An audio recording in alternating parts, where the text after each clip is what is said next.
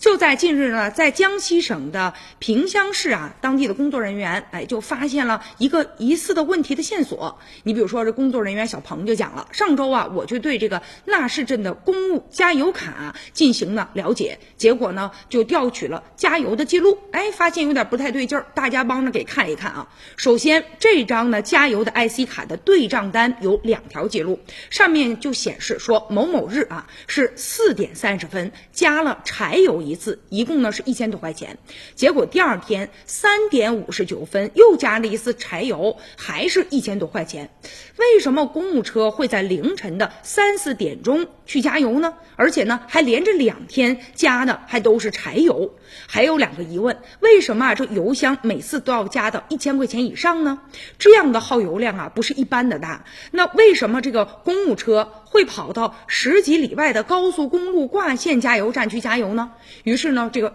巡查组的工作人员就带着这些疑问呢，迅速展开了调查。结果就得知了，在他们当地呢，有两辆公务用车，用的都是啊汽油版的小汽车，那油箱的容量呢都是五十升左右的，所以这么看起来就更加的蹊跷了。于是呢，这个调查人员直接就找到了当事人，开始跟他谈话了。这个驾驶员呢，陈某一开始啊，他还显得挺从容的呢，但是慢慢的他就不能啊自说自话了啊，于是渐渐的低下了头，他承认了，他说我用这个公务卡给别人的私车加的油，想着说时间这么早啊，又这么远，没有人会知道的。他呢怯生生的就回答了，而且呢说这两次加油都是我帮别人的大货车加的油，他们呢回头就把现金就给我了。哎呀，我一时犯了糊涂了，我愿意接受组织的处理。